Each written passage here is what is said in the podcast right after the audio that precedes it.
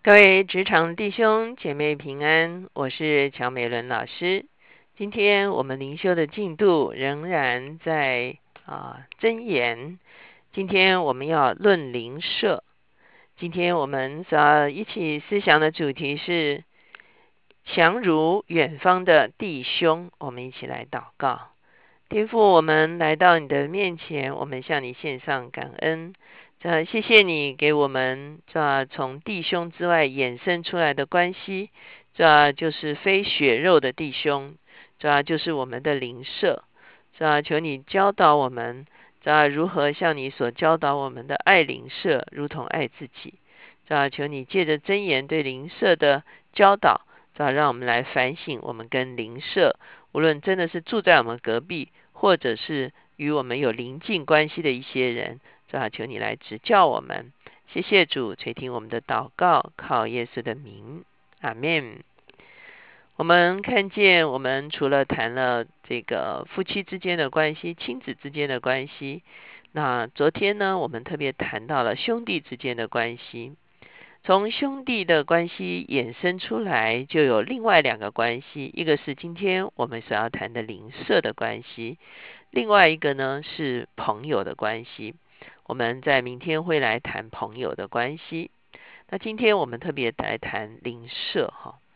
那邻舍跟兄弟之间有什么差别呢？第一个，兄弟是血亲哈，邻舍不是哈，邻舍啊是啊这个。可能选择住在一个同一个地方的一些人哈，可是从某一个意义来讲，它也是一种兄弟关系的啊，可以说是延伸出来的一种兄兄弟的关系。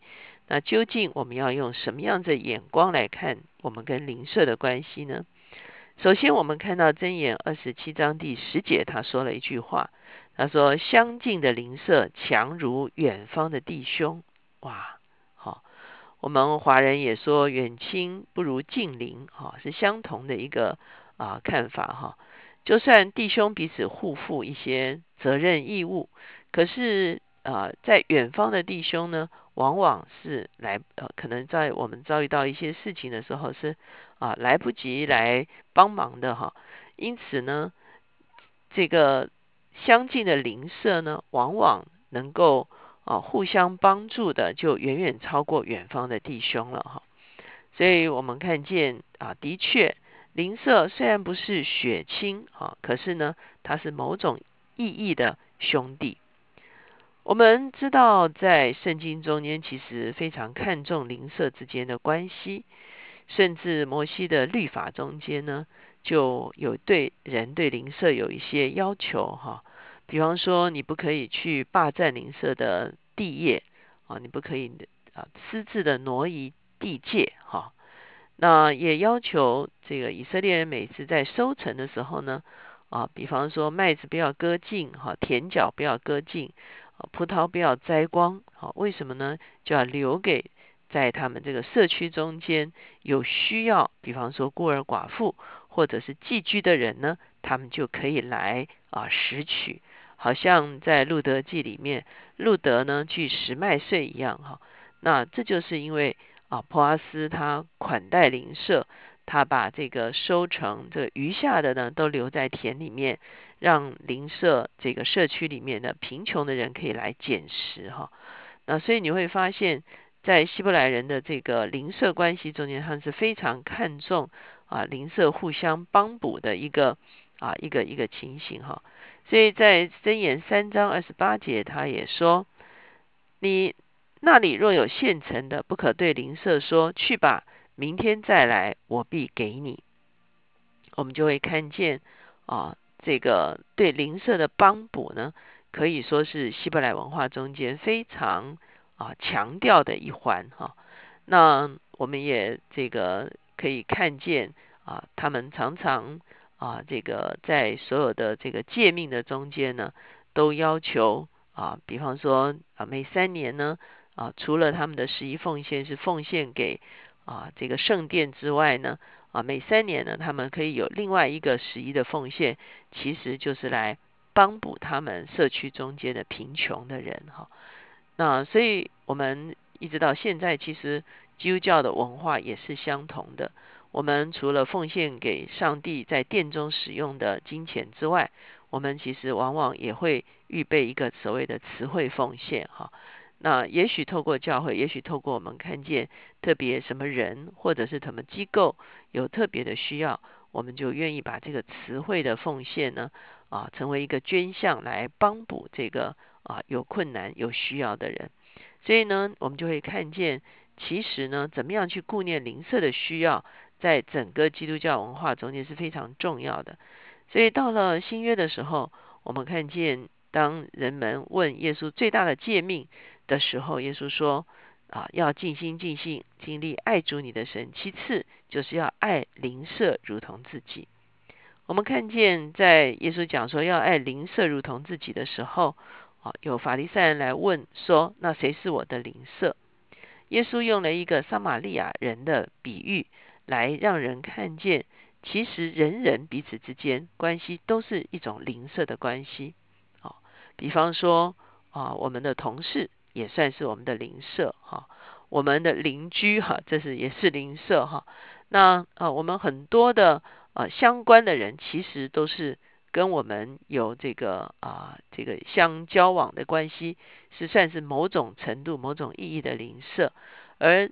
能够对邻舍的需要做出帮补的，就是真正的好邻舍啊！不是说谁要来帮补我，而是说我要如何去帮补人。这样子的一个帮补人的观念，就使得我们成为一个好的邻舍。那我们会发现，在箴言里面有很多教导我们，不可以用错误的方式来对待邻舍哈。我们来看这个三章二十九节，他说：“你的邻舍既在你附近安居，你不可设计害他。”好，所以呢，我们会看见哈啊，接下去呢，十一章十二节说：“藐视邻舍的毫无智慧。”十四章二十一节说：“藐视邻舍的这人有罪，怜悯贫穷的这人有福。”二十六章十八节说：“人欺凌邻舍，却说我岂不是戏耍吗？”所以我们会看见，有的人呢是用错误的方式来对待邻舍。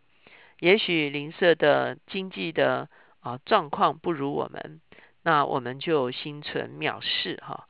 也许呢，我们嫉妒邻舍的一些啊这个这个比我们优渥哈，我们就心怀。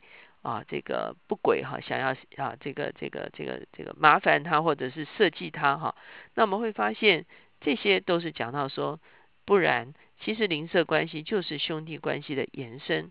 我们要如何去啊经营一个正确的一个邻舍关系，其实是很重要的。接着他也讲到说，你也可能会败坏你的邻舍。十一章九节说，不敬钱的人用口败坏邻舍。一人却因知识得救。十二章二十六节说：“一人引导他的邻舍，恶人的道叫人失迷。”十六章二十九节说：“暴强暴人诱惑邻舍，使他走不善之道。”二十九章五节：“谄媚邻舍的，就是设网罗绊他的脚。”所以我们会看见邻舍往往也会互相影响啊。比方说，邻舍可能一起去做一些。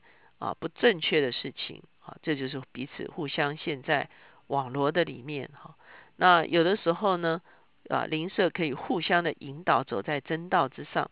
比方说，如果说啊，在一个社区里面有基督徒，他怎么样借着好行为，他怎么样借着帮助人，怎么样借着啊，在别人有需要有困难的时候，来为他们祷告，来供应他们的需要，以至于呢，能够把邻舍。引导在真理的里面。